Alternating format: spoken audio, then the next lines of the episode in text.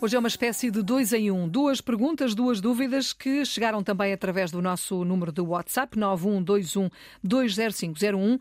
E é um ouvinte que pergunta qual é a palavra mais correta. Será cobarde ou covarde? E na mesma pergunta, energume ou energúmeno?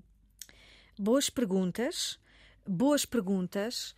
E vamos começar, Filomena, pela palavra cobarde os nossos dicionários de referência recomendam cobarde com B. Esta palavra provém do francês couarde, couard, que tem a cauda abaixada. Então, mas por que é que há falantes que dizem covarde? Provavelmente água mole em pedra dura, algumas variantes fonológicas, mas quando nós procuramos a forma covarde, portanto a palavra com V, os dicionários remetem-nos para cobarde, portanto a forma aconselhada é com B, cobarde, ok? Cobarde. Agora, em relação a energúmeno, é uma palavra difícil.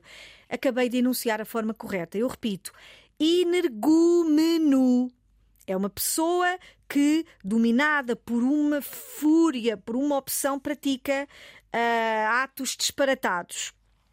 Uh, Dizem-nos os dicionários que aqui em registro uh, figurado é uma pessoa desprezível ou ignorante. Antiquado, pessoa possuída pelo demónio, do grego energúmenos.